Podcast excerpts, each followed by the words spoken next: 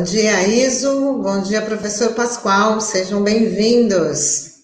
Trazer esse tema tão importante para os nossos ouvintes e internautas. Bom dia, Iso. Bom dia, Sandro, Tânia, Douglas, Taigo, Norberto e ouvintes da RBA Litoral. Bom, bom dia, dia bom dia. Bom dia, Iso. Bom dia, Pascoal. Saúde, saudações. Então, hoje a tela é de vocês para explicar esse tema aí tão importante, né, sobre um desenvolvimento social com um projeto civilizatório. Será que é possível, né? Então a gente vai deixar vocês dois aí à vontade para os nossos ouvintes e internautas. É, antes, antes, é, eu gostaria de é, fazer uma, uma na verdade, uma provocação aqui, né?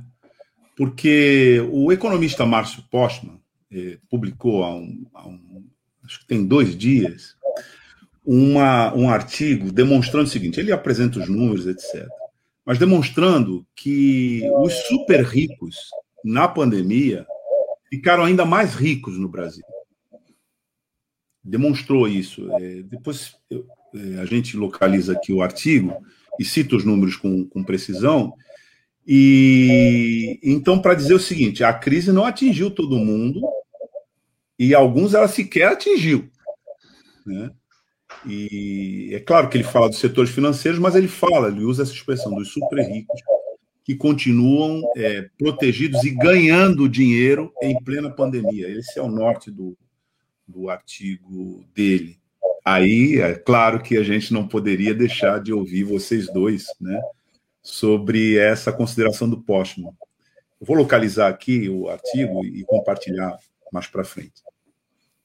Eu conheço, conheço bem essa posição do Postman. O Postman é economista é muito conhecido e de, de, de, muito valor, né? Ele estuda muito, ele eu ouvi sábado agora uma palestra dele de duas horas sobre esses assuntos todos.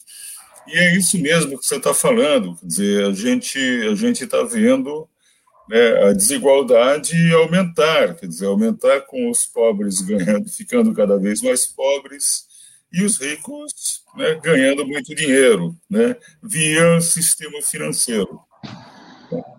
E a gente tem também uma ver muito claro né, que, que essa é uma situação que é estrutural no Brasil, né, e que é assim que acontece mesmo. Você vê aí vários setores de luxo ganhando muito dinheiro, né? Apartamentos de luxo, barcos, né? Barcos de luxo. Você não encontra barcos de luxo para comprar. Eu fui procurar um iate, não achei. Né? é, enfim, é, vários né, automóveis, automóveis, é difícil de encontrar automóvel para comprar, né? automóveis mais caros. Né? Então, é, infelizmente, é assim mesmo que acontece, e é por isso que a gente precisa repensar né, um projeto de nação. Eu vou falar muito rapidamente aqui, assim, em alguns princípios né, do que eu acho que deveria ser um projeto Pascoal, de nação. Pascoal, só um minutinho, vou pedir para ele compartilhar a tela aqui para a gente, só para dar esse número para é, ele ter mais precisão aqui no que a gente falou, né? Então, deixa eu só arrumar aqui, né? Mas diz isso, ó. Apesar, está no Brasil de fato, né? Apesar da crise, super ricos ficam ainda mais ricos. Riqueza nacional diminuiu 425 bilhões de dólares no ano passado, enquanto o número de bilionários aumentou. E o lead da, da, do artigo, né, primeiro parágrafo está dizendo o seguinte: o segundo ano do governo Bolsonaro confirmou o crescimento da dissociação entre o desempenho econômico brasileiro e o aumento da riqueza extrema. Tendência, aliás, acelerada justamente a partir do golpe de 2016, que retirou o PT do governo federal. Aí ele diz que o PIB, que é a soma da riqueza gerada no ano, encolheu 4,1%, medido pela régua da moeda nacional, o real, ou 22,7%, considerado dólar. E a economia nacional caiu do nono para o décimo segundo lugar na lista dos países mais ricos do mundo em 2020. Mas aí ele vem e diz, né? Apesar disso, os super ricos se deram bem no ranking da revista Forbes, indicador de grandes fortunas em dólares no mundo, o Brasil foi o sétimo país a mais adicionar bilionários à sua população. É isso. Na verdade, era isso aqui que a gente queria compartilhar. E ouvintes, que a gente é, precisa ter um projeto nacional, mas sabendo exatamente para onde a gente quer ir, né? Que não adianta crescer por crescer. O pessoal fala precisa crescer, crescer. Se for para crescer do jeito que aconteceu durante a ditadura, é melhor não crescer, né? Porque nós crescemos muito durante a ditadura. Eu tenho falado bastante isso. É, mas, é, ao mesmo tempo, a desigualdade aumentou né, de uma forma é, muito intensa. Né? Então, é importante que a gente tenha um projeto nacional sabendo para onde a gente quer ir, porque hoje nós estamos completamente à deriva. Né? Tem um leve projeto, um leve, quer dizer, um leve no, no sentido orgânico, né? mas é, do ponto de vista das intenções, é o projeto do governo Bolsonaro, tá certo? Que é concentrar cada vez mais, né? é jogar cada vez mais para o mercado e diminuir o Estado e as políticas públicas. É, a gente precisa saber claramente para onde a gente quer ir. Primeiro, reconquistando a soberania nacional, que nós estamos perdendo rapidamente, e fazer com que os caminhos e objetivos sejam escolhidos eh, democraticamente, né? através dos conselhos municipais, das conferências municipais de saúde, etc., incentivar as consultas populares, reforma partidária eleitoral, atacando principalmente a influência do dinheiro na política. E o combate à desigualdade social é pensando não só na, na desigualdade social, mas pensando também em resgatar a dívida social, porque não basta você combater a desigualdade. Se você acabar com a desigualdade hoje, né, a, a dívida social continua do mesmo tamanho. Né? Você precisa resgatar a dívida da desigualdade que foi acumulada durante séculos no Brasil. Né? Então, esse é o projeto que a gente precisa ter em mente. É, a gente precisa, é, para isso, fundamental que você aproxime o perfil de produção ao perfil das necessidades. O que é perfil de produção? É o que você produz é, que vai dizer para quem que você está produzindo. Porque hoje né, a imensa maioria do povo brasileiro trabalha né, para sustentar o sofisticado para uma elite. Né? É importante que a gente mude isso. Né? Mas eu queria chamar agora o, o Iso, porque o Iso tem uma, ideias muito boas, ele vem estudando bastante esse assunto. Então, Iso, está com você agora aí a, como é que deve ser um projeto de nação né, para resgatar essa situação terrível em que a gente vive. É, eu, assim, com a nossa especialidade, nossa formação de engenharia, às vezes a gente se arrisca não só no campo econômico, como até na psicologia, na psiquiatria, e lembra Freud, que diz que é preciso conhecer o passado para a gente não repetir os erros e também poder aprender com ele, aprender o que fazer é, daqui para frente, com base na experiência que a gente teve.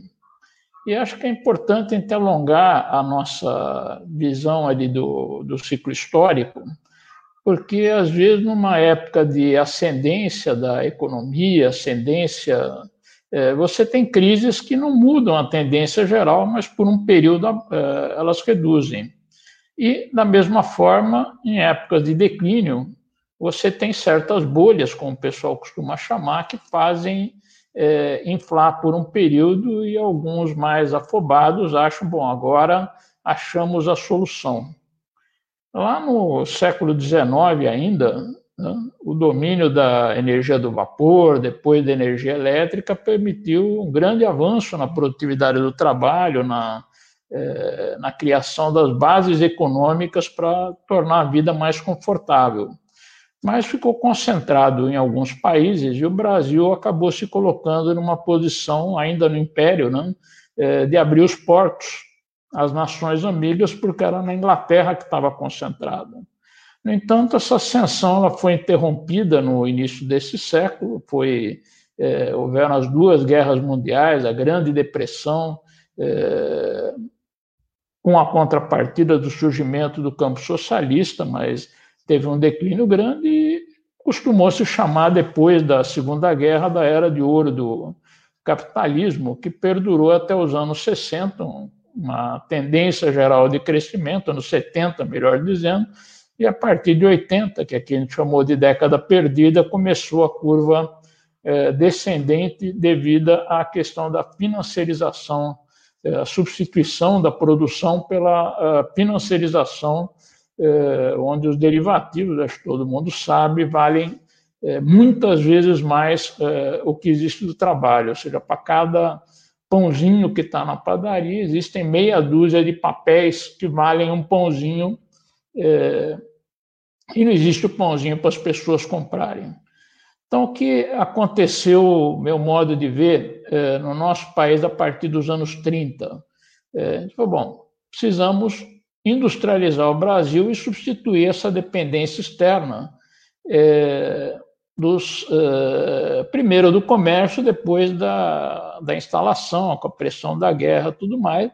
É, e o governo, o governo Vargas, na época, tomou algumas medidas é, dos dois lados. Por um lado, três, são três vertentes, mais precisamente. Né? O, é, o Estado cuidou da questão da, da infraestrutura da, da indústria de base, porque o particular no Brasil não estava preparado, financiou e propôs as encomendas das indústrias nacionais de manufatura, que foram substituindo os itens menores na importação, e, por outro lado, procurou fortalecer o mercado interno, criando o salário mínimo, os direitos trabalhistas, é, fortalecendo a renda das pessoas, e a própria industrialização também ia liberando o pessoal que trabalhava na roça para as cidades, né? foi é, permitindo que as pessoas se integrassem à indústria e se integrassem com uma renda melhor, tivessem, de um lado, coisas para comprar, que não precisavam importar, do outro,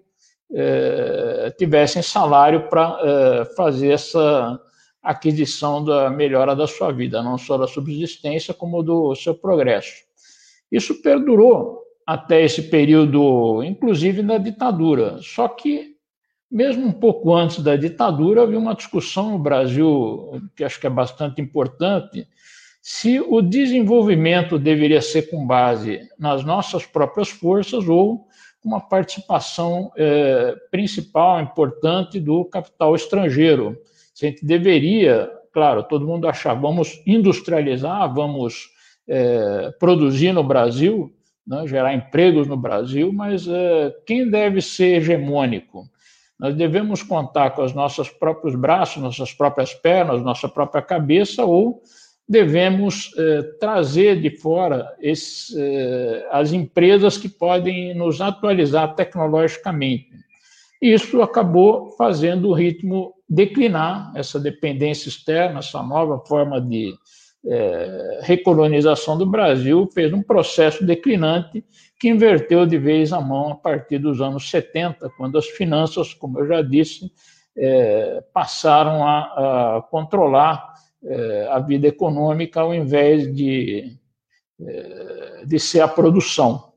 E no Brasil, é, as empresas foram saindo e no período mais recente continuamos declinantes, tem momento de ascenso, né? teve período de crescimento, continuamos declinantes no, na curva econômica geral, porque cada vez mais, em vez de entrar novas empresas, como era no tempo do JK, veio se instalar aqui eh, as fábricas de automóvel e assim por diante, não. Produtos de luxo, como o Pascoal bem lembrou, né? Mas é, vieram, agora só estão mudando de bandeira, ou seja, a mesma fábrica que já tem no Brasil, ela deixa de ser brasileira, passa a ser é, de outro, então soma-se ao pagamento dos juros a remessa de lucros é, que vão gerar empregos em outro país, vão gerar melhora das condições de vida no exterior e não no Brasil. Né? Bom, é bom lembrar é, que em 1980 o PIB brasileiro era maior que o PIB chinês. E aqui nós não estamos falando em PIB per capita, estamos falando em PIB absoluto. Toda a produção que, não sei se já era um bilhão, mas eram pelo menos 800 milhões de chineses produziam em 1980, era menos que os 150, 160 milhões eh, de brasileiros produziam aqui no Brasil. Hoje a China, todo mundo sabe, o Brasil continua caindo suas posições no ranking mundial, e a China, sob alguns aspectos, é maior que a economia dos Estados Unidos, é, exatamente é, trazendo uma confirmação de que a política de industrialização do Brasil, sob hegemonia da indústria nacional, sob hegemonia com controle do Estado nacional, é uma solução para é, retomar o desenvolvimento e permitir as bases para o desenvolvimento social. Você resolve o problema econômico, passa para a questão é, social, porque você precisa é, ter duas possibilidades. Você pode aumentar a renda das pessoas, posso comprar mais, mas se eu não eu tenho que importar. Aí eu dependo lá do preço lá fora, do câmbio, de uma série de coisas, que é o que vem é, acontecendo nos últimos anos, últimos anos que eu digo desde a redemocratização. Né? Houve uma abertura generalizada da economia. Tinha um amigo meu de infância, o pai dele tinha lá uma tecelagem, 10, 15 máquinas mais ou menos. É, era bem, para mim, vivia muito bem, levava a gente de Mercedes e na numerada para assistir o futebol, né? É, só que ele falou, não, é, ele me contou um dia, não, nós fechamos a tecelagem, porque é mais barato importar da China tal. Por um período isso dura. Por um período mais longo, quando vocês têm o dinheiro para comprar, mas não produz, acaba ocorrendo o que está ocorrendo agora. Né? A inflação sobe, o, o câmbio eh, desregula e as coisas que a gente importa passam a ser muito mais caras. Então, o que nós vamos fazer, só, se me der só um só para concluir, o que nós vamos fazer para retomar um novo projeto de desenvolvimento nacional baseado na nossa indústria, baseada na substituição das importações, na geração de empregos, na formação de mão de obra, em que as pessoas, ao mesmo tempo, tenham dinheiro para comprar com seu salário e coisas para comprar com a nossa produção. Pascoal. Não, o que eu queria te perguntar é sobre o sistema financeiro, né? É, para fazer isso que você está propondo, né, uma indústria, reindustrialização do Brasil, nós já tivemos a indústria valendo 30% do PIB, né? E hoje é coisa de 11%, 12%. Para fazer isso, quer dizer, nós vamos ter um, um enfrentamento muito grande que é o sistema financeiro. O sistema financeiro não quer isso, claro, e não quer isso, né? Como é que você vê essa questão? Mais, grave de que o sistema financeiro não quer, porque dizer, o sistema financeiro procura gerar seus lucros através da renda financeira. Mais grave dele não querer é o governo facilitar o jogo. Não? Então, na medida em que, porque a gente vê lá, não, a Selic caiu para 2, agora está 7 ali, mas a dívida pública tem taxas de 7, 8% ao ano e devem estar tá voltando para mais próximos de 10%. Quando foi liberado uma liquidez, logo no início da pandemia, que não era para reindustrializar o país, era apenas para manter as indústrias, manter os empregos, né? manter a, o que já tem é, funcionando, o próprio ministro disse: pô, o dinheiro ficou empossado nos bancos. Não? Né? Veja, que isso, por que, que o banco iria querer assumir um risco? Não? Né? de se colocar numa empreitada sem saber que era uma necessidade social, né? manter os empregos, manter a renda, manter é, comida disponível, bens disponíveis para as pessoas sobreviverem.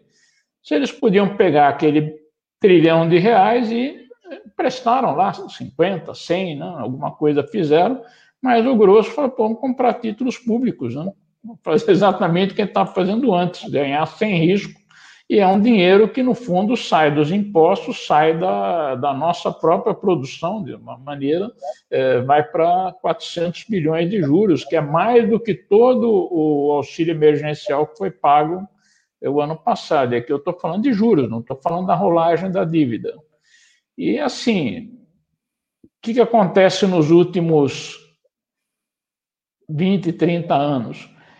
O juro caiu quando o Fernando Henrique foi ministro da Fazenda, antes do real era de 40%, 50%, com o Sarney chegou a 80% ao mês.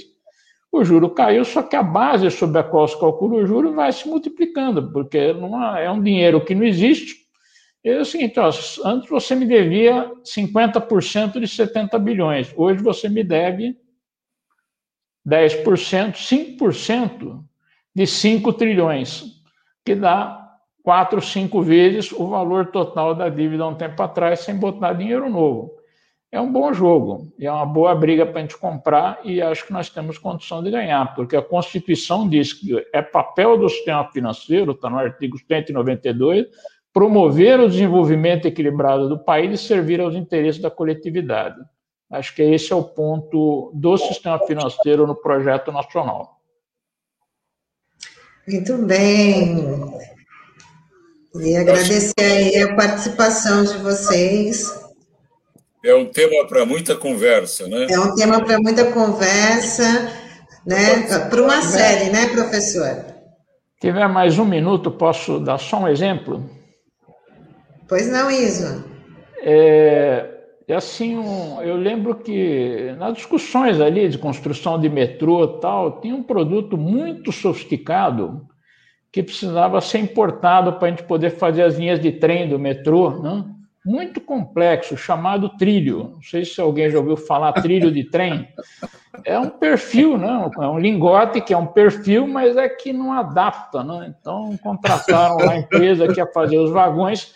A gente manda o minério de ferro né, para fora, a gente tira lá em Minas Gerais, e, e traz de volta o trilho pronto. Assim, eu fiz um, um tratamento dentário, estou fazendo, como é que ele faz para moldar um dente novo? Ele bota uma massinha, né? E da massinha você faz o, a peça do dente, na semana seguinte ele encaixou, passou a colinha e pronto. Né?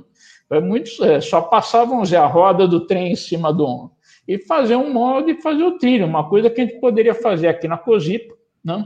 fazer aqui na Baixada Santista, ali na Excosipa, né, é, fazer os trilhos de trem, inclusive para poder ligar Bertioga ao a Mongaguá e criar os polos industriais para as mercadorias que chegam antes para as que vão ser exportadas e as que chegam no porto e antes de subir a serra que gerar emprego, gerar industrialização aqui na Baixada Santista. Fazendo trilho de trem, pegando o petróleo que está aqui na bacia, que não por acaso é chamada Bacia de Santos, né? tem o pré-sal, tudo mais ali, e partir daí para é, retomar é, o nosso projeto, dando um exemplo aqui de como é que a gente poderia fazer o nosso projeto aqui na região.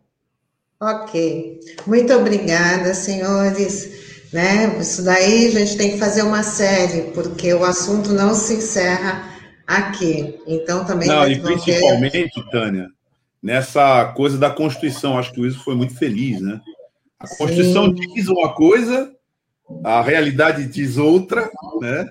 Mas, na verdade, é, eu acho que essa, essa, esse, esse, esse, esse tipo de intervenção serve para ver em que medida a gente tá, se afastou né, dos propósitos que nós mesmos firmamos que deveriam ser de orientação de desenvolvimento e justiça de certa maneira, social, através de distribuição de riqueza, se assim a gente fizesse conforme a gente mesmo determinou. Né?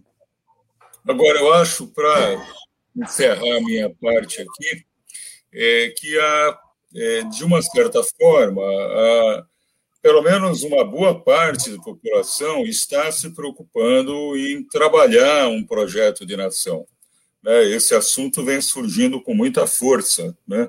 O próprio PT tem um, que é um projeto de reconstrução e transformação social do Brasil.